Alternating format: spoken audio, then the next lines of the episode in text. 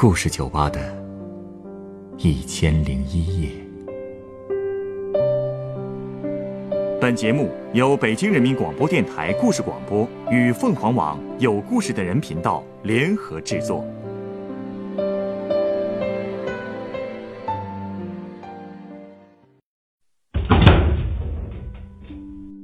欢迎光临故事酒吧。今天来到酒吧的是一位三十五岁的单身姑娘。面对大龄未婚女青年这个标签，她充满了无奈。她遇到过哪些奇葩的男友？她的家里人又是怎么逼婚的呢？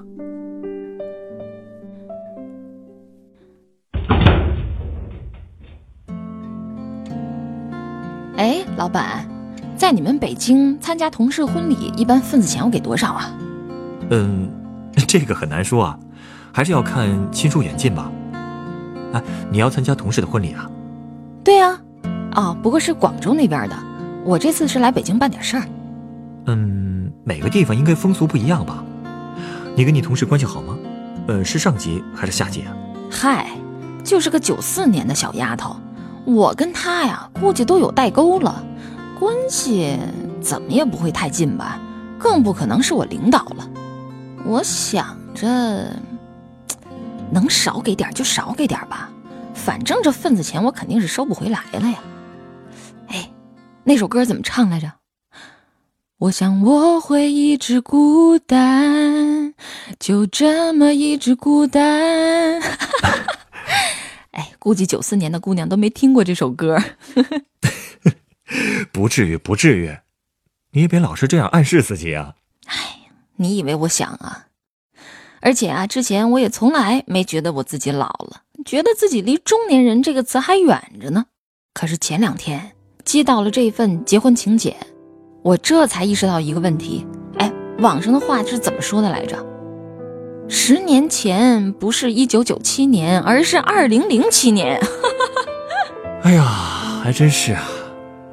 你别说，我也觉得这一九九七年就是十年前呢。这时间啊，都去哪儿了呢？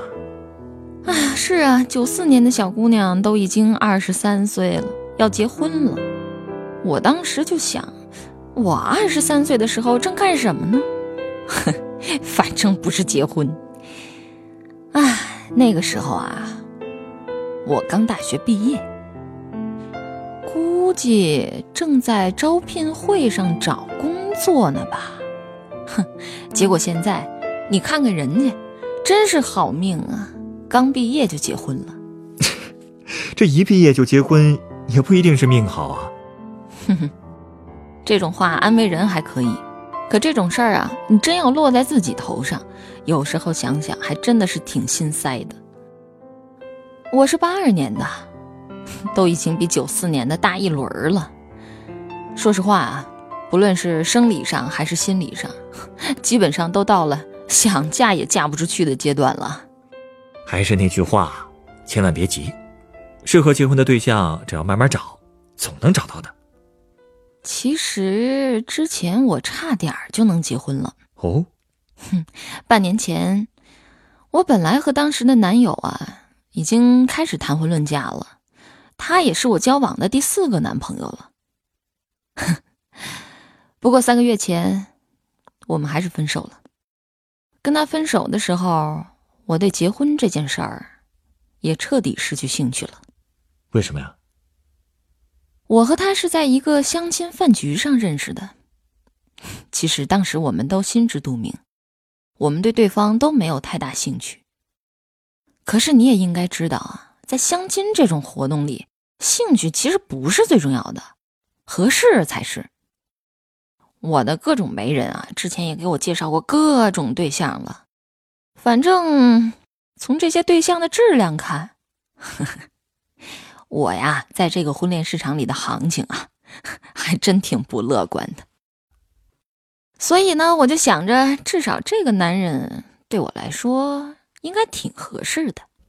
你说的合适是指他呀？虽说已经四十了，但是呢，之前没结过婚，也不抽烟，也不喝酒，每个月呢扣掉五险一金，能挣四千块。我对他的第一印象其实很一般，不仅年纪大，而且还有一些木讷。结果啊，没人听我说完，他立刻就给我补了一句，说这个男人啊，在广州靠海的地方还供着一套房，还有一辆二手车。哎，这媒人只关注物质条件吗？我也不能要求更多了，毕竟物质是基础啊。而且我嫌弃人家，哼，人家还嫌弃我呢。他他嫌弃你什么呀？他跟媒人说，觉得我的年纪还是有点大了。你都比他小五岁了还不够，他真想找个二十三四的。哼，他也有理由啊，人家说了啊，如果我愿意，他年底就想跟我结婚，争取明年抱上孩子。哦，原来怕你年纪大了不好要孩子。是啊，我也算是高龄产妇了，而且人家还不止这一个要求。我啊，也不知道他是实诚啊，还是不客气。他还直接跟媒人说，希望结婚以后我能跟他妈一块住，因为他爸已经去世了，没办法让老太太一个人生活。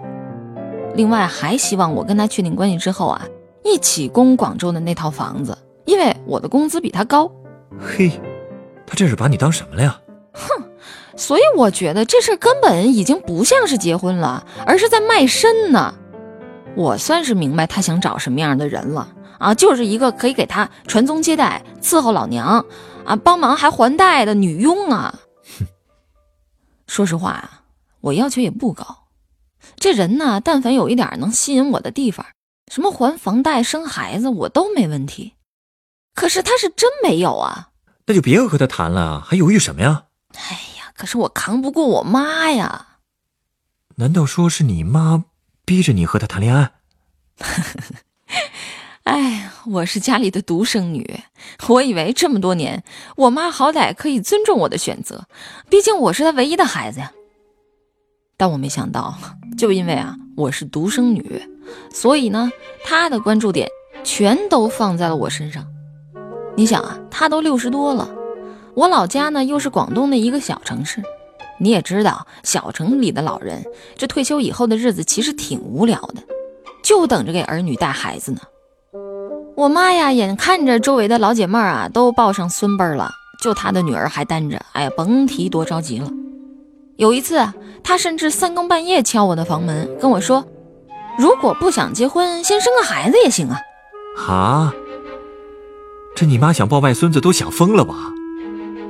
哎呀，其实啊，他也是为我好。他总觉得呢，再不生我就生不出孩子了，老了以后没人管，死了以后也只能做孤魂野鬼。这都什么跟什么呀？而且现在，即便是有孩子的人，也不一定能指着孩子给他养老啊。嗨，这些跟我妈都说不通，所以呢，我妈就老在电话里跟我唠叨。说呀，这个四十岁的男孩子还挺不错的啊，找丈夫就应该找老实本分的啊。说着说着就开始骂我，你知道吗？说我白读了几年大学啊，钱都不知道花到哪儿去了，还不如结婚了好。最后他还跟我说了一句最狠的话，他说什么了？他说啊，你再不结婚，那个小刘二胎都要生下来了。这小刘又是谁啊？哎，也是我前男友，第三任。我妈竟然还好意思提他，哼！我之所以没跟他结婚，还不是因为我妈呀？你妈反对你们结婚？是啊，我跟小刘从大二就开始交往，一直谈到了三十岁，中间嘛，其实也分分合合过，但是最后还是决定结婚。他那个人吧，虽说也不算完美吧，但我其实还是挺爱他的，而且他也很爱我。可你猜我妈怎么着？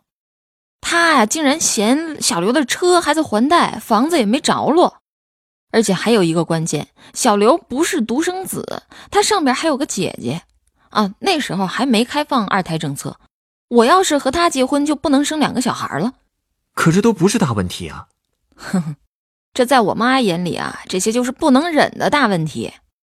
我本来觉得生一个就够够的了，可我妈是从一个大家庭里出来的。他这辈子也只生了我这么一个女儿，所以他特别希望我能生儿子。哎呀，怎么到处都有这样的父母，把自己没实现的愿望强加在儿女头上，而且还是这么封建的愿望。哎，可能啊，别的孩子还能跟妈妈顶嘴，但我不行啊。我爸呀是因公殉职的，我妈一个人带大我，真不容易。所以呢，我一直希望能做一个孝顺的女儿。后来呀，我和小刘跟我妈长谈了好多次，希望能够说动她支持我们。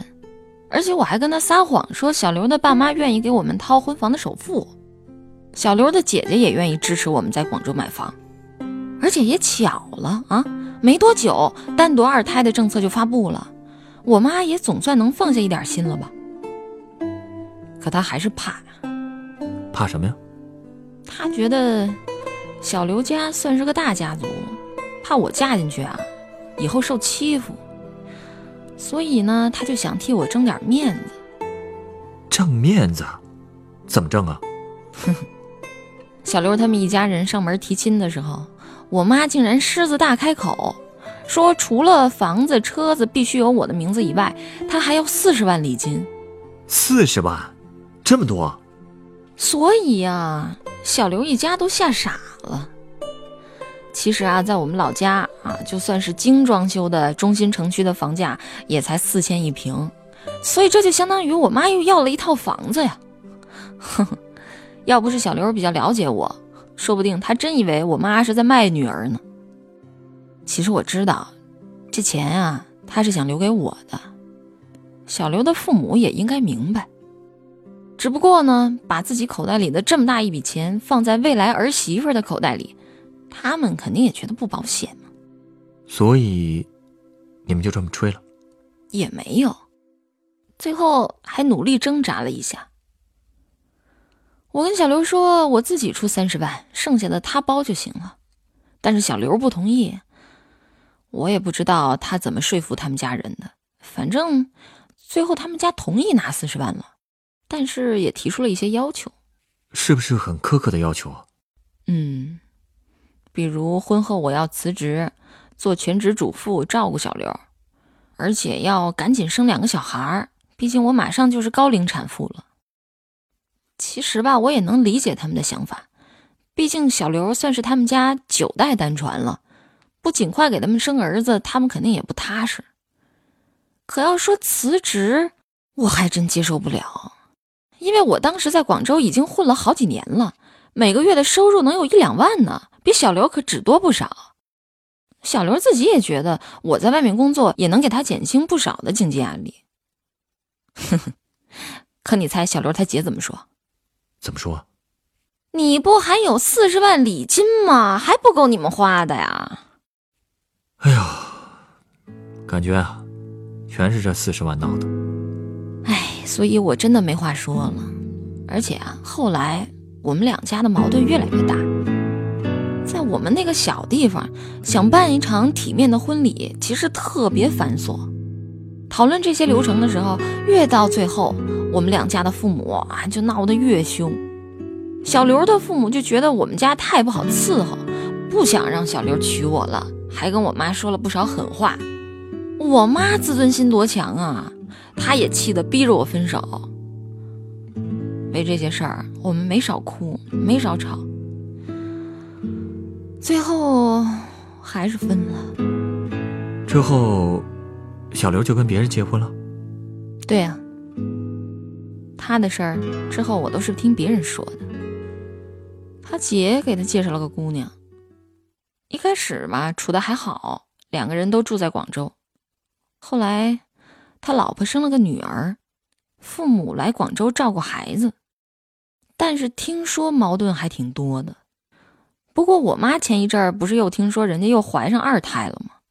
而且还确定是男孩了。哼，反正在我妈眼里，小刘俨然就是一个人生赢家呀。她自然更不希望我输在后头啊，所以就不停的怂恿我跟那个四十岁的赶紧结婚。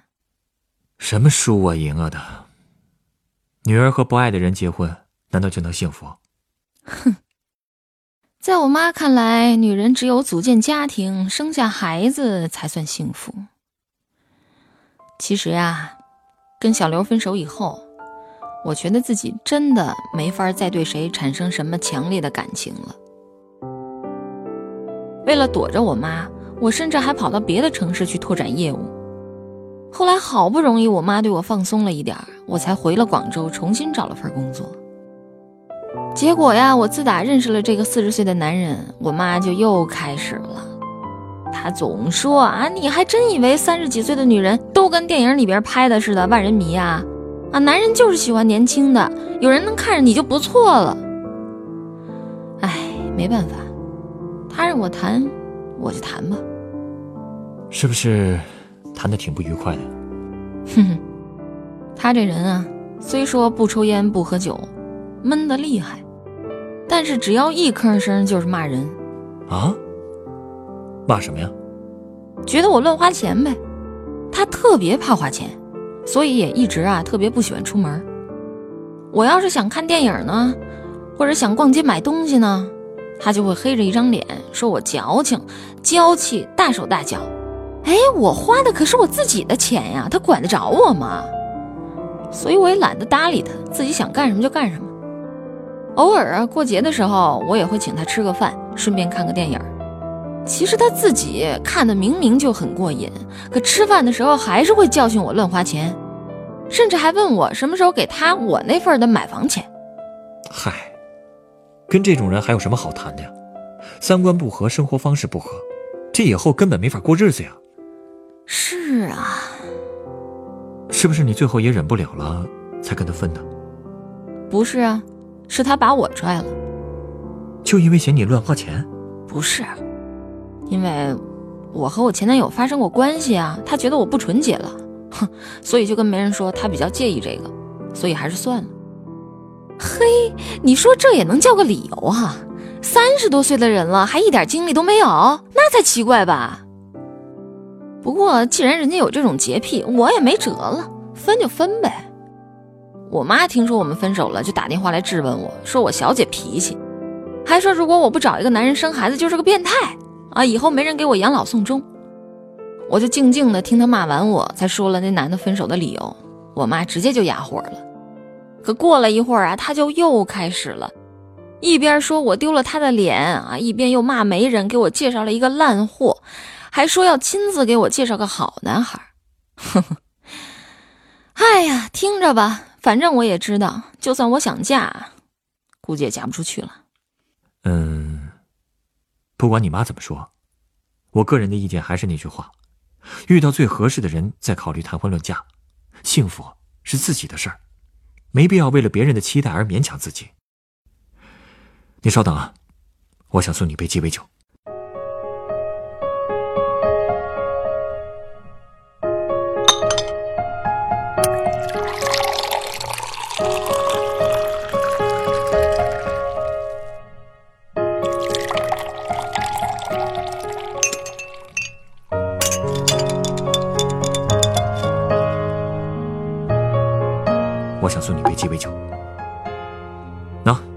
这是你的鸡尾酒，它是由黑麦威士忌、甜味美思、安格斯特拉苦精酒和九味樱桃调成的，名字叫做曼哈顿。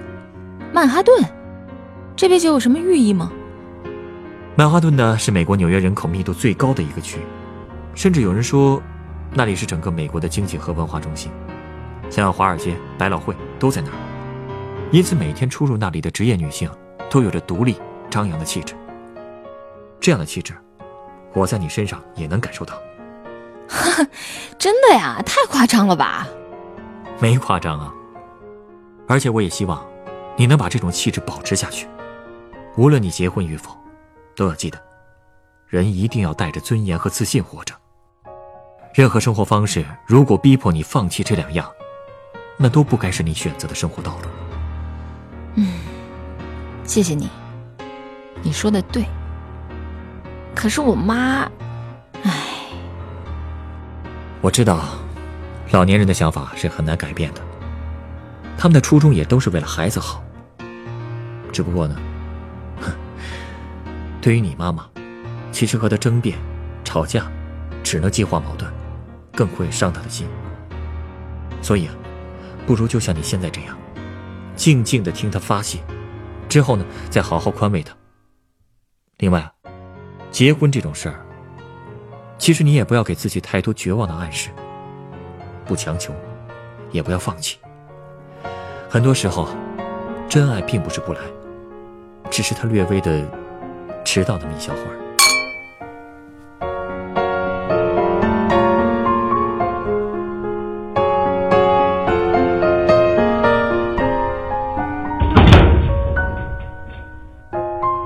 本故事选自凤凰网有故事的人独家签约作品。三十五岁了，我该怎样嫁出去？原作蒋安安，改编程涵，制作张尚佳，演播楚涵、陈光，录音严乔峰。人人都有故事，欢迎搜索微信公众号“有故事的人”，写出你的故事，分享别人的故事。下一个夜晚，欢迎继续来到故事酒吧，倾听人生故事。收听最新节目，请关注北京故事广播，工作日每晚九点播出的《故事酒吧》的一千零一夜。